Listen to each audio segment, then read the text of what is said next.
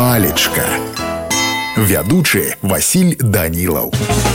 Прывітанне ўсім сябры сёння з вами разбярэм слова гартоўны тлумачэнне наступнае па-першае гэта значыць высокага гарту напрыклад гартоўная сталь песні дай у горныя трэба і іх напаліць да чырвона каб вораг не мог іх таптаць больш нагамі каб ударыўшы словом гартоўным адказваў полымем камень пісаў Масім танк по-другое гартоўны у пераносным значэнні вызначае стойкі вынослівы ну а калі казаць по-руску то гартоўны гэта закаленны крепкай закалкі а ў мяне на сёння ўсё добрага вам настрою і нясумнага дня